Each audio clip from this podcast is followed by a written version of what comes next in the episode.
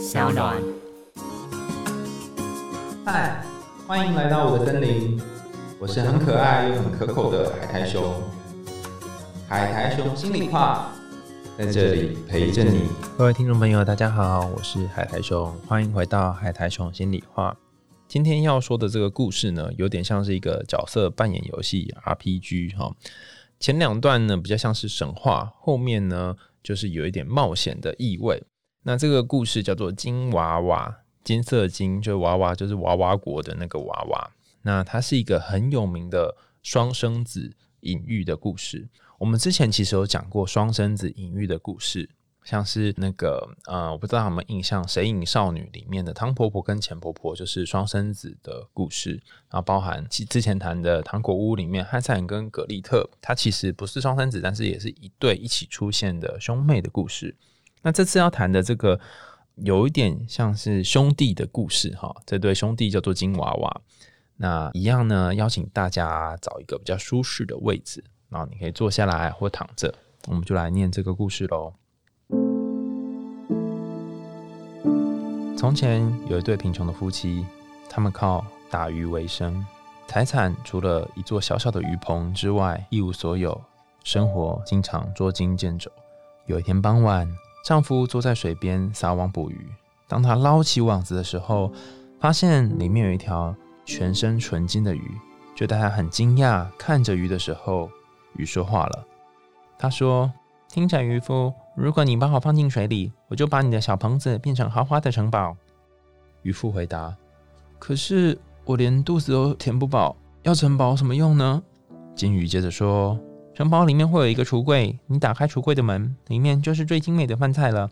而且你想要有多少，就会有多少哦。”渔夫说：“如果这是真的，那我就放你回水中好了。”鱼说：“这是真的，不过有一个条件。”当好运降临的时候，你千万不要跟任何人说起这件事情。一旦你说了一个字，就全玩完喽。渔夫点点头，就把鱼放回水中，然后就回家了。当渔夫回到家之后呢，发现原来是破旧鱼棚的地方矗立着一座大的城堡。他睁大眼睛走了进去，看见老婆穿着漂亮的衣服，坐在豪华的房间里面，显得十分高兴。老婆问说：“这些都是怎么来的呢？真是太适合我了。”渔夫说：“呃，是很适合你啦，但是我饿坏了，帮我拿一点吃的来吧。”老婆回答说：“我没有吃的啊。”渔夫说：“你不用管了，去打开那边的大橱柜看看。”于是老婆把柜子打开，发现里面有蛋糕、肉、水果、酒，还有各式各样的食物。老婆高兴的大叫说：“亲爱的，这里应有尽有呢！”于是他们坐下来一起大吃大喝。吃饱之后，老婆问说：“老公，这些好东西是从哪来的呢？”渔夫说：“你不要问我这个问题啦，因为如果我跟任何人讲，我们拥有的一切就会消失哦。”老婆说：“好吧，不应该知道的事情，还是不要知道比较好。”但是老婆并没有说出真心话。白天黑夜，她都不得安宁。于是在这之后，她不断的询问，渔夫也被她纠缠的失去了耐心。他只好告诉老婆，一切都是因为他捕捉到一条金色的鱼，并且把它放回水里。作为回报，金鱼给了他们这一切。而就在渔夫把秘密说完的瞬间呢，这个橱柜、城堡都消失了，变回原本那破旧鱼棚的模样。渔夫也很沮丧的只好回去捕鱼为生。但渔夫的运气非常好，又再次捕捉到那条金鱼。金鱼说：“听着，如果你让我再重回水中，我还会给你城堡，以装满烤肉还有各式各样衣服的橱柜。但是千万别泄露你从哪里得到了这一切。”不然一切又会很快的消失哦。渔夫答应他说：“我我会非常注意的。”于是就把鱼放回水中。回到家之后，一切又跟原本一样，变得非常的辉煌。老婆对于突如其来的财富非常欢欣喜，但是依然很好奇，被折磨的坐立难安。于是又开始问这个问那个，想知道渔夫是怎么样获得这些财富的。渔夫保持了一段时间的沉默，他维持的时间也不长。他也一直被问，所以就只好大发脾气。最后终于说出了原因，哈。然后这个城堡又变回原本那个破旧的捕鱼的那个棚子。渔夫说：“好哦，你看吧，现在你知道你想知道的。可是我们要回到以前那些啃骨头的日子了。”渔夫老婆说：“我宁愿过穷日子，如果没有办法知道财富从哪里来的，我将永远也不得安宁。”回到穷日子的渔夫呢，只能回去捕鱼。可是万万没想到，那只金鱼竟然第三次游入他的渔网当中。鱼就跟他说：“听着，看来我的命是注定逃不出你的魔掌，不如你就带我回家吧，把我切成六片，让你老婆吃两片，你的马吃两片，剩下两片埋在地下，这样他们会赐福于你。”于是渔夫带着鱼回家，并且按照金鱼的方式做了。时间过得很快，埋鱼肉的地方长出两朵金色的荷花。吃下鱼肉的马生了两匹金马，而渔夫老婆则是生下了两个全身是金子做的孩子。他们长成英俊魁梧的小伙子，而且荷花跟马匹也随着岁月长大了。金色的孩子祈求父亲说：“父亲，让我们骑上这个金马去闯荡这个世界吧。”渔夫忧伤地说：“要是你们离开，叫我们怎么放心呢？我又怎么样才能知道你们的情况呢？”金孩子们说。那两朵金荷花不是在这里吗？如果它们鲜艳美丽，代表我们的身体健康；如果它们变得灰暗，代表我们生病了；如果花枯萎了，就代表我们要死了。说完，这孩子们就骑马出发。首先，他们到了一家酒店，发现那里有很多人。人们一看见两个金色的孩子，就一直取笑他们。其中一个孩子受不了众人的嘲讽，他就打消了闯荡世界的念头，所以骑着马回去陪伴老渔夫。另外一个金孩子呢，就继续向前走，离开酒店，来到一片大森林。我们姑且把这个就是进入森林的金孩子叫做哥哥好了，然后回家的那个金孩子叫做弟弟。当哥哥准备进入森林的时候呢，旁边有人劝他说：“哎，我跟你说哈，你骑马穿过这个森林是很危险的。那个森林里面哦都是盗贼，他们发现你的马还有你全身都是金子，一定会杀了你的。”金孩子暗中给自己打气，壮胆说：“我可以骑过去的。”然后他就拿起熊的皮穿在自己和马的身上，这样他们金色的身体就不容易被别人看见。走了不远，他听见丛林当中有声音，而且有人在说话。仔细一听，发现另外一边有人说：“哎，这也来了一个。”还有一个人说：“不要理会这个穿熊皮的，一看就知道熊跟老鼠一样，他身上能有什么值钱的？”于是，孩子就高高兴兴、平平安安的出了森林。后来，他离开森林，走进一个村庄，看到一位非常美丽的姑娘。在他眼里，这位姑娘简直是世上最美丽的，顿时被这个巨大的爱情力量给征服。他走上前去，跟姑娘告白。他说：“我真心爱你，你愿意嫁给我吗？”姑娘也同样爱慕着他。于是他说：“是的，我愿意嫁给你，与你白头偕老。”他们结婚之后，日子过得非常甜蜜。但是新娘的父亲回到家里来，发现女儿已经举行婚礼，感到非常惊讶，问说：“新郎在哪？”旁边的人指了那个穿着熊皮的金色孩子说：“哎，就是那个啦。”父亲一看，勃然大怒：“一个穿熊皮的，绝对不能娶我的女儿！”说完，新娘的父亲呢，就准备杀了那金色的穿着熊皮的哥哥。新娘苦苦哀求道：“他是我的丈夫，而且我真心爱他。”慢慢的，父亲平静下来。但他依然无法放下那个厌恶穿着熊皮的金孩子的念头。第二天，新娘的父亲早早起了床，看看女婿是否真的是个衣着破烂的乞丐。没想到，当他偷偷的往房里头看，却看见床上躺着一个浑身散发出金色光的男人，地上则铺着那张破旧的熊皮。新娘的父亲默默感叹：“哦，还好我克制住我自己耶，否则我真是罪不可恕啊。”在这个时候呢，金娃娃在做梦，他梦见自己去猎捕一只美丽的公鹿。早上起床之后呢，他就告诉妻子说他要去打猎。妻子心生恐惧，并且央求他不要去，他认为他会遭遇不幸。可是金娃娃哥哥他坚持动身进入森林。走了没多久，一匹美丽的公鹿就站在他面前，与梦境如出一辙。他打算杀了这匹鹿，可是却让鹿给逃跑了。他越过树丛、深沟，紧追的鹿，然后追了一整天，一直到傍晚时分，公路消失不见了。金娃娃看了四周，发现一个小房子，房子里面有一个巫婆，他敲了敲门，老巫婆出来呢，问他说：“这么晚，为什么还在待在森林里面？”然后他问老巫婆说：“你有没有看到一只公鹿？”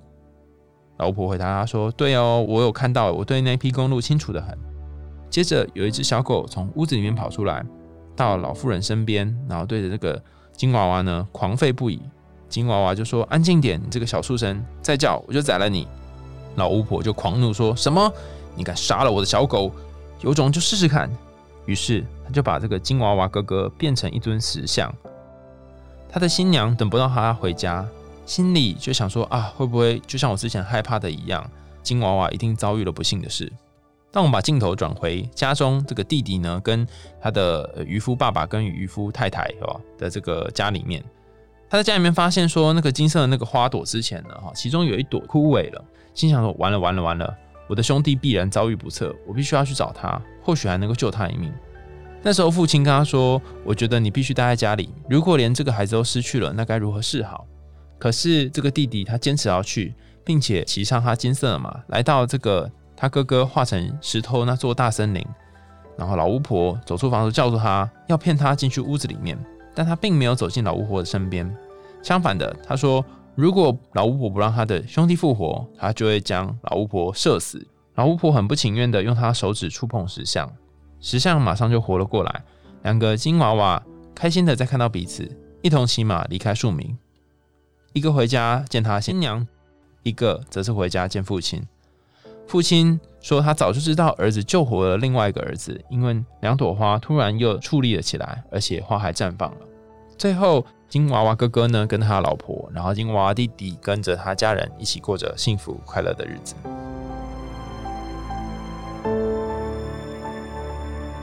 这故事蛮长的哈，大家听了之后，不知道有没有对哪一个段落呢印象最深刻？”前面讲的是有关于爸爸捡到鱼三次的过程，然后后面讲的是金娃娃的这个冒险的过程。那这个漫长的故事要讲的是什么呢？其实格林童话里面有很多类似的故事，都是在讲这个双胞胎的故事。他谈的其实是我们之前一直不断的反复提到，就是说我们心中都有一个跟自己对应的阴影。阴影的意思是说，它可能是你心里面另外一个你没发现的自己，而这个自己它可能往往被压抑或是被逃跑。呃，或是没有被看见，可是实际上他在你生命里面扮演着一个很重要的角色。那如果这个没被看见的角色呢，一直呃潜藏在意识底下，很可能你的人生就会面临一些问题，然后无从解决。我们先从这个故事里面的第一个象征看起哈。第一个出现的象征是鱼，大家可能在那个过年过节的时候都会吃一些鱼嘛，然后我们就会说年年有余，或者是我们看那个春联上面也会放。鱼的图案啊，象征富贵吉祥等等。它鱼其实是一种幸运啊，lucky 的象征，但很多时候它也代表着财富、金钱。更多的时候，它代表着就是人类的自信，自就是自己的自哈，性就是性别性，人类自信的源头。它可能会引领我们到一个更多的成长或发展的地方。那这个鱼的象征呢，其实就是点缀这个故事的一个很重要的经典。为什么呢？你会发现这两个金娃娃，它们其实都是鱼的化身。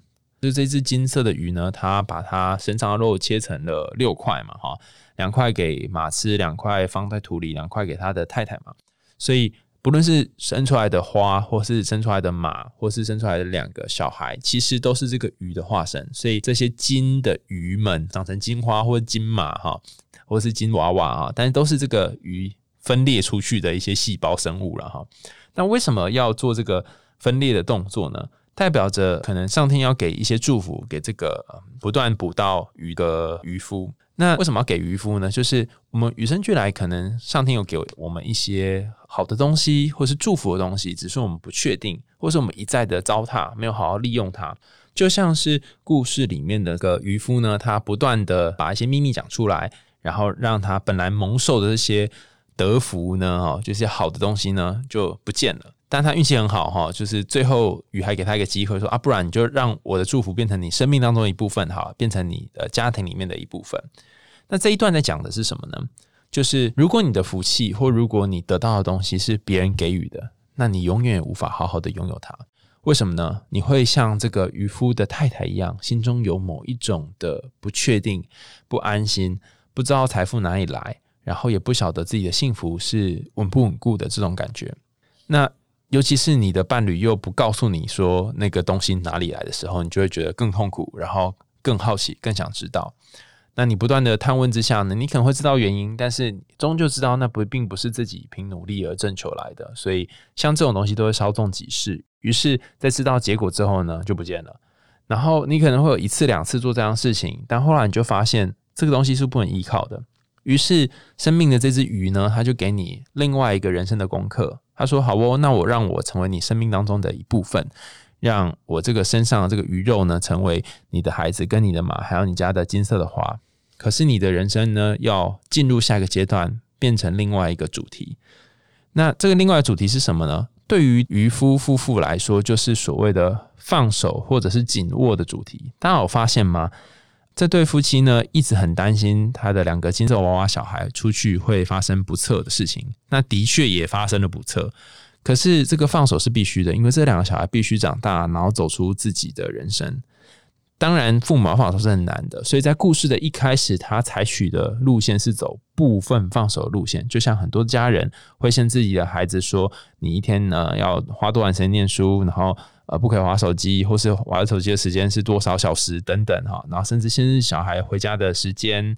可是这些他终究只是治标不治本，因为可能现在孩子一段时间之后，当孩子从五岁、十岁、十五岁变二十岁、二十五岁的时候，这孩子终究有一天是要离家的。所以他部分放手，本来是放走了一个孩子，但是慢慢慢慢的，当他人生继续往下推展的时候，他得放下另外一个孩子，他人生才可以继续往前推进。那个被困住的金孩子的金娃娃的哥哥呢，才有机会从他人生的议题当中给解放出来。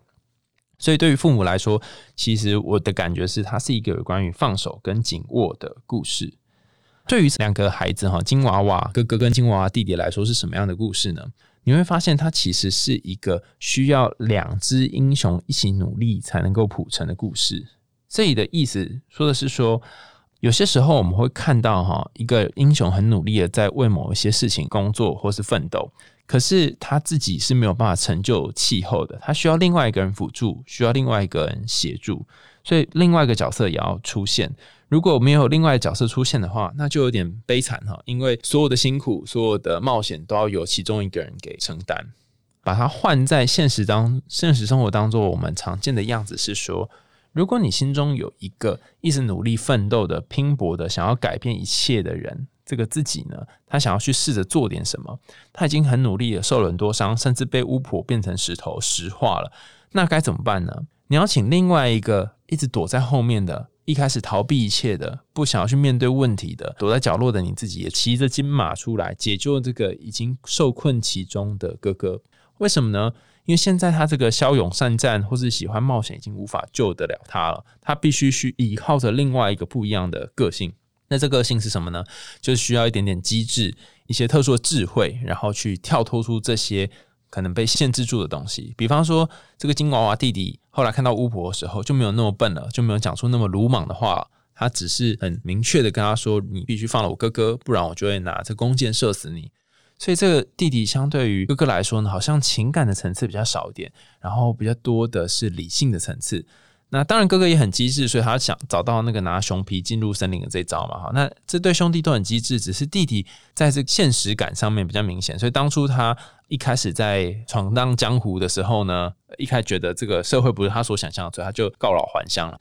但这个比较现实的弟弟跟这个比较充满幻想的哥哥，两个人必须某种程度上面的合作，才能够有一个好的结局。也就是说，如果你的人生不论你遭遇到课业、生活、家庭，工作的问题，你有一些梦想，有一些你想去的地方，然后你很努力想要做点什么，可是你不管怎么努力都达成不了，或是你不管怎么期待都没有办法达成那个目标，那么很有可能你要召唤那个比较现实感的弟弟，去想想这个社会真正要的是什么，或者是大家现在可以接受的是什么。那两个自己要有点平衡啊，不可以永远都是在做梦哈，做梦的自己跟现实的自己要站在天平的两端，好好的找到一个平衡点。在这个故事里面，就是这样。当这个弟弟出马之后呢，才能够从这个石化的结局当中呢，慢慢再回到原本是人的这个形状。好，那为什么哥哥会这么衰哈？遇到这个巫婆呢？这哎，我觉得老天爷会有些时候派一些人来惩罚你。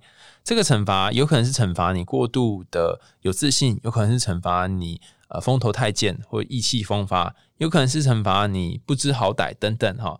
我们可以看到这故事的前面。哥哥呢？他其实想了一些机智的方法，然后遮盖住他身上金色的光芒。可是当他进入森林之后，他有点横冲直撞，甚至讲出了非常不得体的话。直接辱骂这个巫婆的小狗，所以当然这个巫婆就非常生气，就把它变成了石头。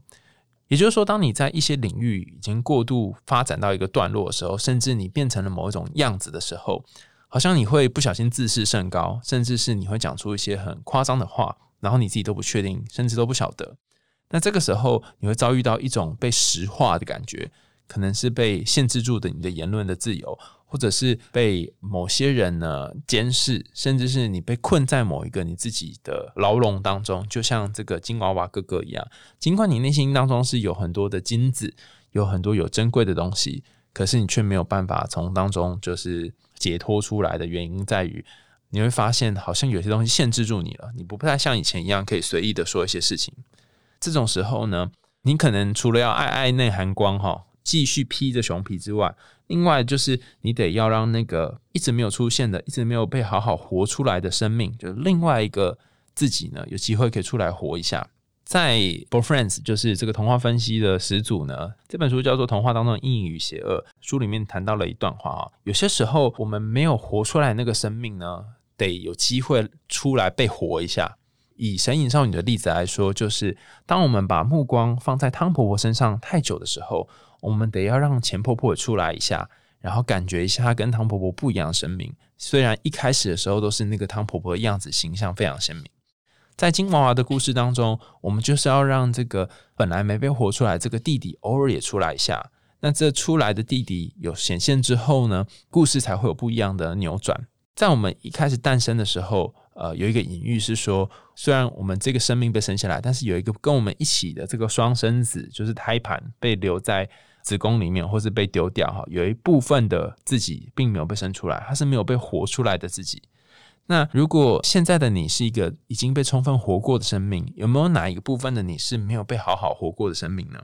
听起来有一点难以理解嘛？什么叫做没有被好好活过的生命呢？你可以想想看，你是否曾经渴望自己变成一个跟现在的个性完全不一样的，或是完全相反的某一种人？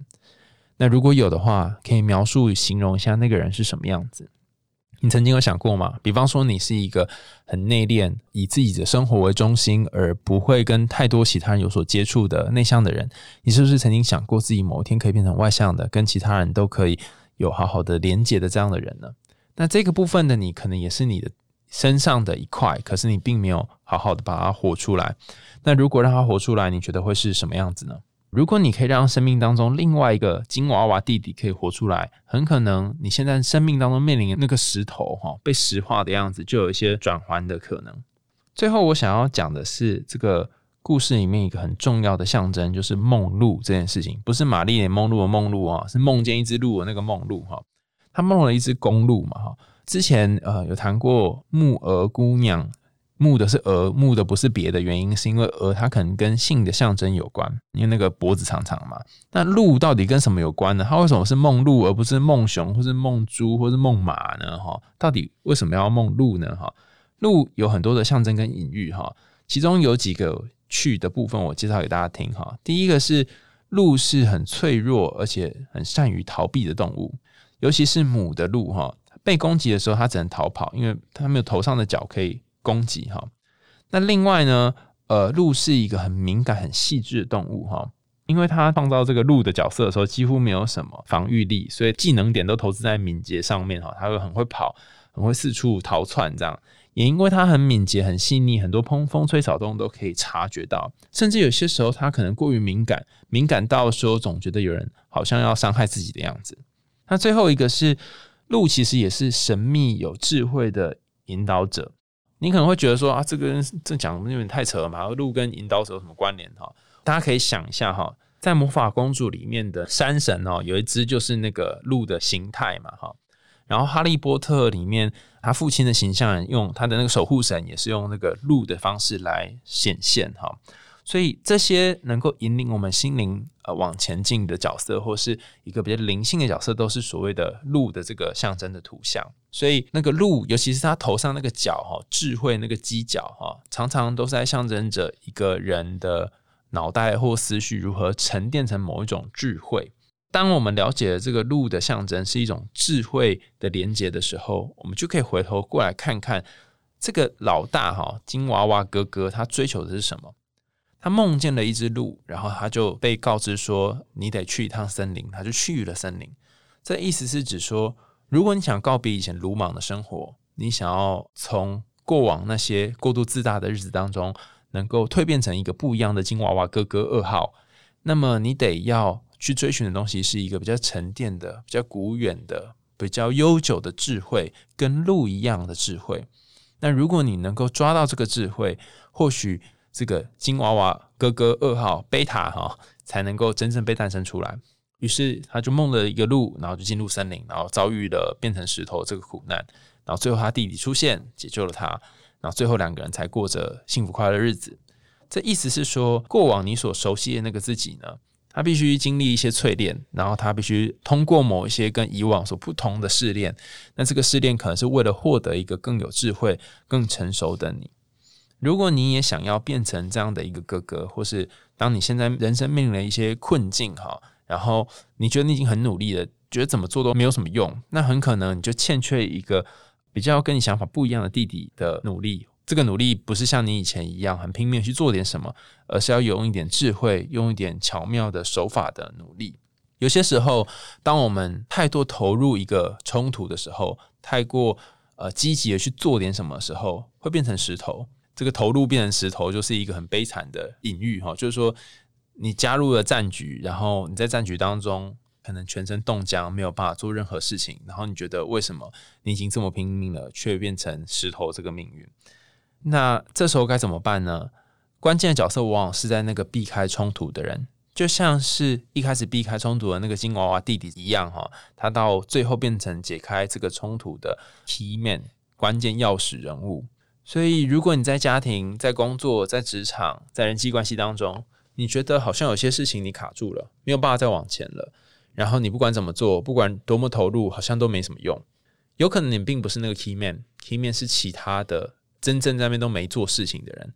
停止你现在正在做的事情，让那些没做事情的人做点事情。或许你们之间的人际关系、工作上面的问题，甚至家庭里面问题，都有机会可以柳暗花明。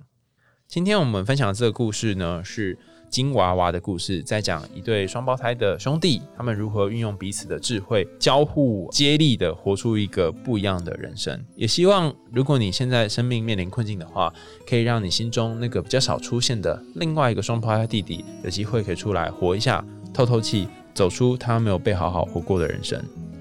我是海苔熊，今天的节目就到这里喽，我们下次见，拜拜。